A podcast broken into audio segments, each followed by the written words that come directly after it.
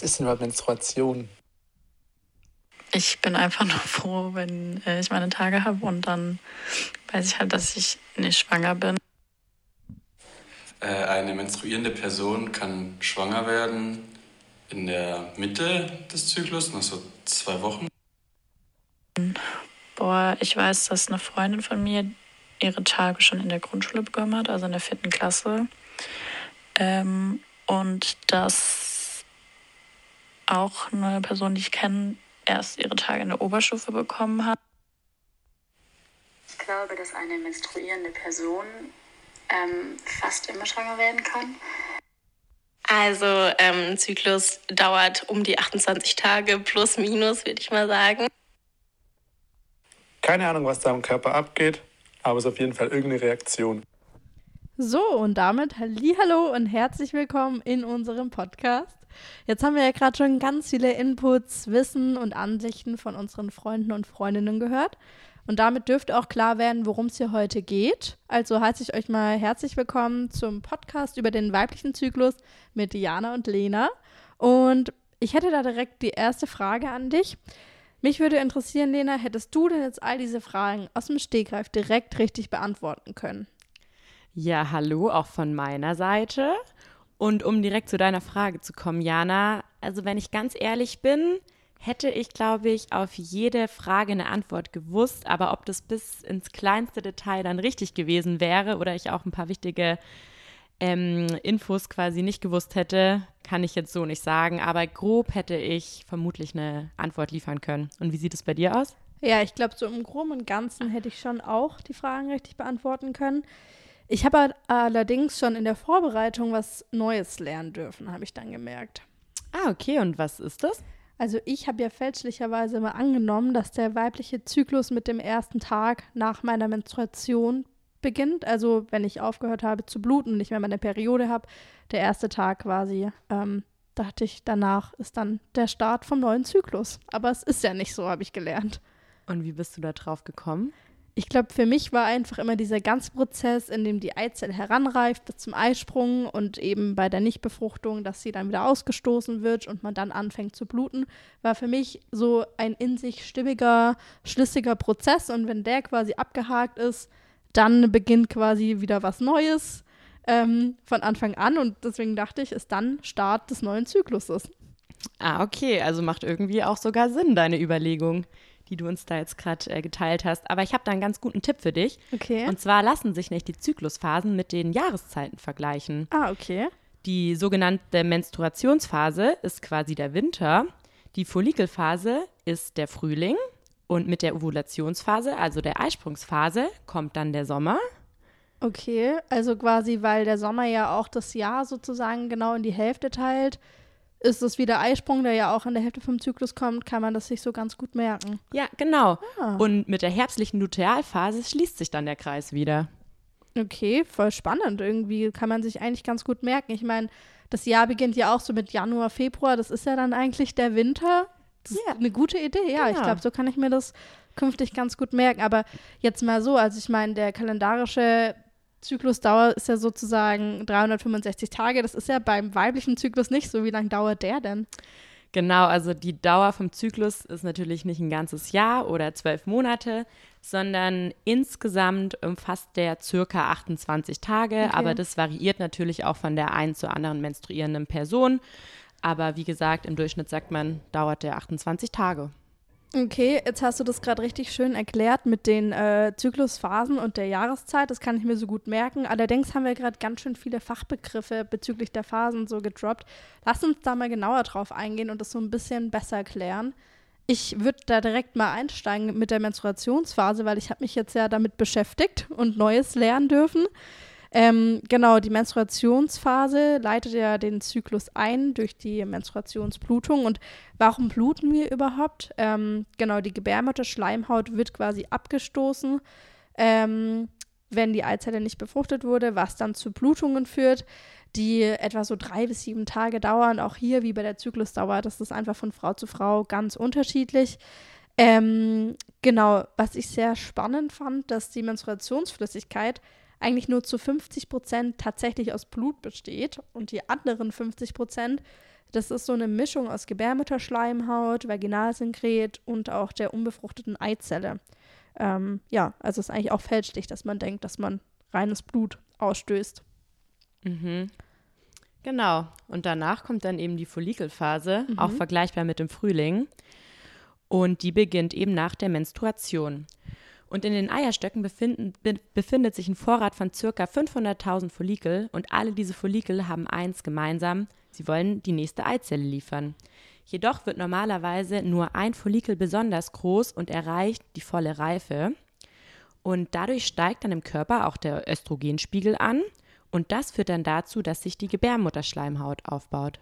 Hm, spannend, ja. Und dann äh, kommt ja dann auch schon der Sommer mit dem Eisprung, was mir dazu jetzt auch nochmal kommt, ich finde es voll spannend, dass das ja quasi so dieser Höhepunkt vom Jahr ist, weil wenn ich jetzt mal so den Zyklus betrachte und das Jahr, bei mir ist es tatsächlich auch so, dass ich natürlich im Frühling und im Sommer irgendwie viel mehr Energie habe, irgendwie äh, mehr unterwegs bin, höheres ähm, oder ja, höheres Selbstbewusstsein hat man ja auch oft so in den ersten Phasen von ähm, dem Zyklus und das lässt sich ja da auch dann wieder so ganz gut übertragen irgendwie so, weil in der ersten Zyklushälfte geht es einem als Frau ja auch oft besser als danach.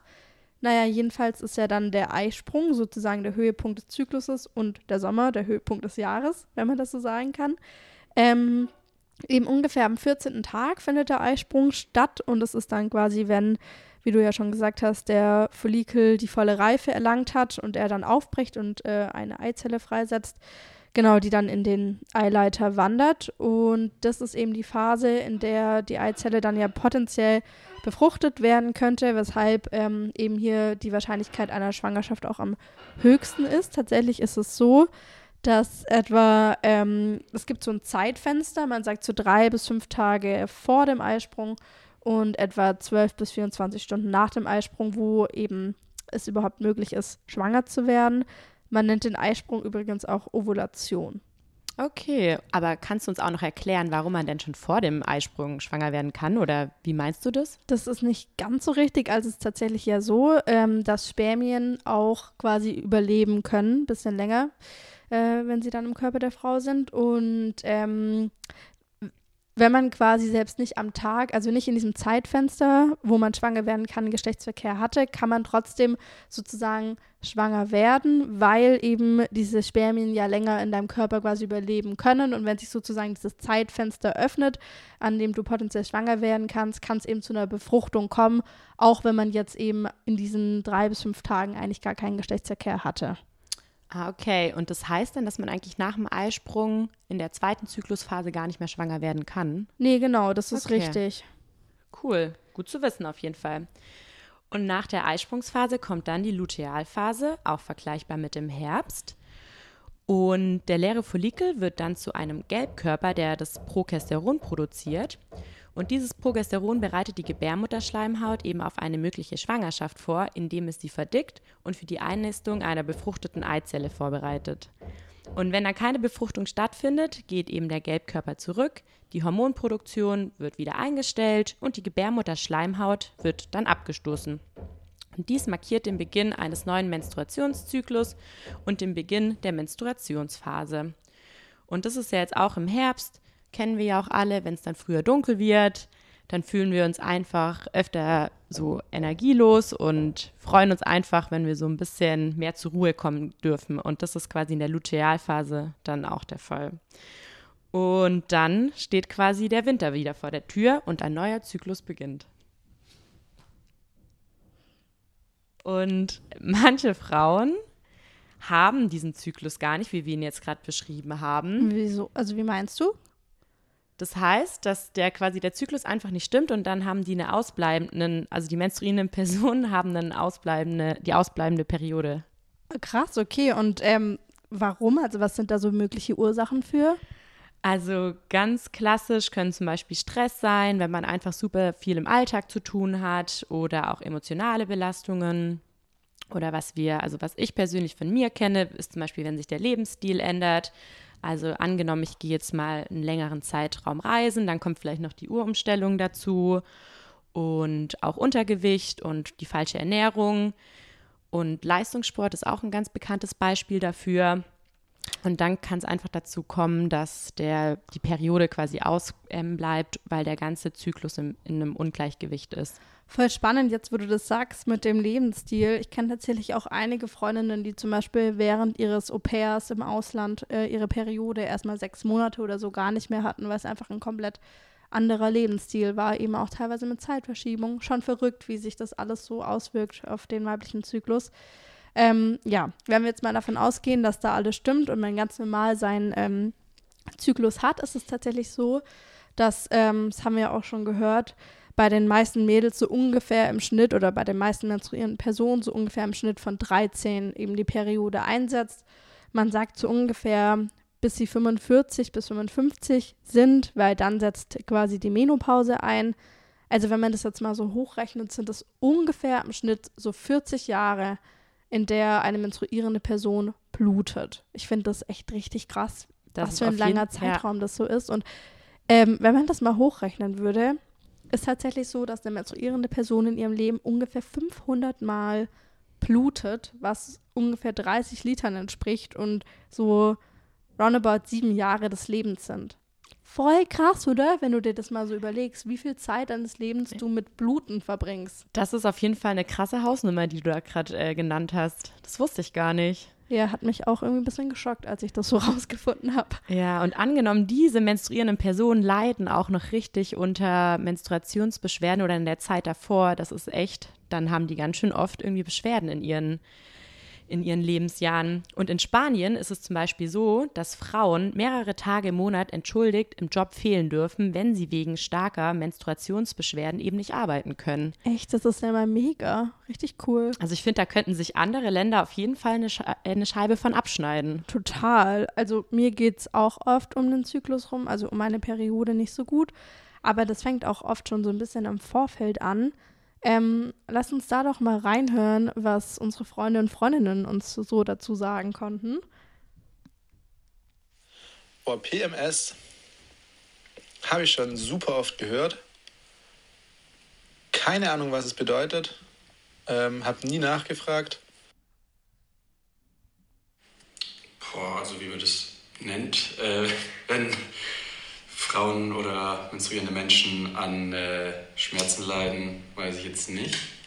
Aber äh, zum Beispiel Bauchschmerzen, kann aber auch, keine Ahnung, kann sich ganz anders äußern, Kopfschmerzen, Übelkeit, Appetitlosigkeit. PMS steht für prämenstruelles Syndrom und damit gemeint ist die ähm, körperliche, aber auch emotionale Stimmung vor dem Einsetzen der Periode. Also ich habe auch PMS. Also bei mir tut sich sehr auf die Stimmung ähm, aus, ja, auswirken. Und mir geht es eigentlich die, den Tag davor, den ersten Tag und den Tag danach meistens sehr schlecht. Das war früher echt schwierig, ähm, weil ich gar nicht aus dem Bett gekommen bin. Ähm, mittlerweile habe ich es aber auch besser im Griff und es ist nur manchmal richtig schlimm, aber es wird besser. Ja, voll krass irgendwie, wenn man so hört, mit was ähm, manche Menschen da so zu kämpfen haben, auch mit der Zeit so vor der Periode. Ganz schön krasse Auswirkungen dann auch. Ja, da hast du recht. Aber für was steht denn jetzt PMS und was ist das überhaupt?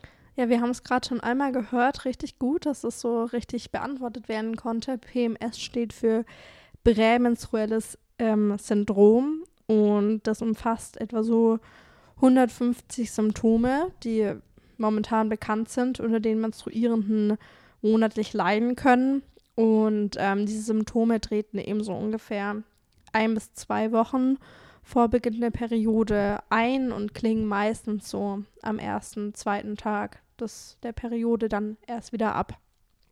Genau, und die Symptome von PMS, die können vielfältig sein und die kann man quasi in, in die emotionale Veränderung, in die körperlichen Symptome und die Verhaltensänderungen ähm, dif äh, differenzieren. Mhm. Und also unter die emotionale Veränderung, da gehört zum Beispiel Stimmungsschwankungen oder einfach die Reizbarkeit. Bei den körperlichen Symptomen kann das zum Beispiel Brustspannen sein, oder Kopfschmerzen oder auch Bauchschmerzen. Ich glaube, Bauchschmerzen, darunter leiden viele menstruierende Personen. Und bei Verhaltensänderungen kann es zum Beispiel das Essverhalten sein, die klassischen Cravings, die man vor der Periode irgendwie spürt, dass man äh, super Lust hat auf Süßigkeiten oder auch mal auf Salziges und dass man auch zum Beispiel vermehrt ähm, eine Reizbarkeit spürt. Dazu direkt mal zwei interessante Facts noch, weil du es gerade schon angesprochen hast mit den Cravings und dem Heißhunger. Es ist tatsächlich wissenschaftlich bewiesen, dass teilweise während der Periode ein höherer Energieverbrauch da ist ähm, bei menstruierenden Personen, weshalb sie tatsächlich ja auch mehr Kalorien benötigen, weshalb das mit dem Heißhunger vielleicht dann auch gar nicht so weit hergeholt ist oder nur so vorgeschoben, wenn man Lust hat auf Schokolade, sondern ist halt wirklich so, dein Körper verbrennt mehr, also brauche halt auch mehr Kalorien wieder. Finde ich auch irgendwie logisch. Ja, das ähm, macht Sinn. Voll. Und was ich auch sehr spannend fand, ähm, ich meine, bei so körperlichen Symptomen, ich kenne es auch oft, dass ich also sehr starke Unterleibschmerzen habe und so Krämpfe. Und die Krämpfe entstehen tatsächlich durch die Kontraktionen der Gebärmutter, während sie quasi probiert, diese Gebärmutterschleimhaut auszustoßen. Und dadurch entstehen die Schmerzen. Das fand ich irgendwie auch sehr äh, spannend. Ja, das so. macht irgendwie Sinn, wo die Bauchschmerzen mhm, dann herkommen. Genau, ja. Voll. Aber so diese Ursache an sich für PMS ist immer noch nicht so vollständig erforscht. Ähm, man geht eben davon aus, dass der Hauptgrund dafür diese hormonellen Veränderungen sind durch den Menstruationszyklus quasi sind. Ähm, ja, wobei ja eben auch so vor allem so Östrogen und Progesteron eine große Rolle spielen. Aber ja, so genau kann man es einfach nur nicht sagen. Klar ist auf jeden Fall, dass physiologische, genetische und natürlich auch ernährungsbedingte Umweltfaktoren PMS ähm, irgendwie auch beeinflussen können. Ja, was mir jetzt dazu auch einfällt, manche Menschen, die fühlen ja PMS gar nicht, weil es gibt ja zum Beispiel Personen, die die Pille nehmen und mhm. dadurch haben die ja gar keinen natürlichen Zyklus, sondern der wird ja quasi künstlich hergestellt. Und das heißt, die ähm, haben ja eigentlich das Glück, dass sie gar nie diese Schmerzen oder diese Veränderungen wahrnehmen. Ja, voll. Ich glaube, das ist auch so ein bisschen ein Mythos, dass diese Blutung, die man ja dann hat in dieser Pillenpause, das ist ja gar keine richtige Blutung sozusagen.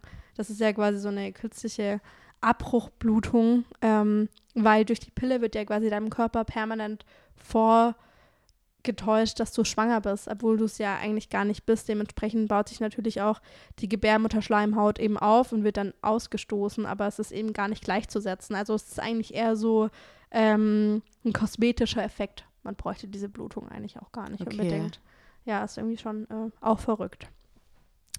Ja, jetzt haben wir ja irgendwie auch gerade noch mal viel über PMS drüber gesprochen und ich finde es immer noch Wahnsinn, dass es bis zu 150 Symptome umfassen kann. Hast du denn ein paar gute Tipps, was gegen PMS helfen kann? Also ich habe eigentlich auch mal eben so ein bisschen Kopfschmerzen oder auch Bauchschmerzen und kenne da meinen Körper eigentlich ganz gut und habe dann meistens eigentlich eine Wärmflasche bei mir und bin auch einfach gar nicht so viel unterwegs also bin viel zu Hause. Und was mir dann eigentlich immer gut tut, ist schon Bewegung. Jetzt natürlich kein, kein richtig ausdauernder Sport oder anstrengender Sport, sondern gehe dann gerne mal spazieren, eine große Runde und mache auch gerne Yoga, damit einfach diesen Krämpfen, wie du es ja auch vorhin mhm. erklärt hast, denen einfach ein bisschen entgegenzuwirken. Und gucke dann eigentlich auch immer ein bisschen intuitiv, was könnte mir jetzt gut tun und meine Frauenärztin hat mir zum Beispiel auch schon mal diesen Mönchspfeffer äh, empfohlen, aber da weiß ich jetzt gar nicht, also habe ich mich noch nicht weiter informiert, was der kann oder was der bewirken könnte, aber das habe ich auch schon öfter gehört. Ja, ist mir auf jeden Fall auch bekannt. Habe ich auch schon von der Frauenärztin verschrieben bekommen. Ist ein pflanzliches Medikament. Ähm, ja, dass sich einfach ein bisschen auf diese Symptome vor der Periode, glaube ich, positiv einwirken soll. Und hast du es dann auch mal genommen? Ja, aber ich kann irgendwie auch nicht so dazu sagen, äh, okay. ob es jetzt wirklich krass was bringt, ehrlich gesagt. Okay. Ähm, ja, ich würde sagen, du hast das schon ganz gut zusammengefasst, was da helfen kann. Und ich würde sagen, an der Stelle können wir eigentlich nur appellieren, dass an alle Leute da draußen, die auch Probleme haben während oder vor ihrer Menstruation, schaut nach euch und das, was euch gut tut. Und, und auch vielleicht, ob ihr die verschiedenen Phasen des Zyklus ähm, spüren könnt. Versucht da einfach mal in euch reinzufühlen und schaut mal, ob ihr den, die Jahreszeiten nachspüren könnt. Genau. Und ich würde sagen, an der Stelle verabschieden wir uns und hoffen, dass ihr was aus unserem Podcast mitnehmen konntet. Vielen Dank fürs Zuhören und Danke an der Stelle. Euch. Tschüss. Tschüss.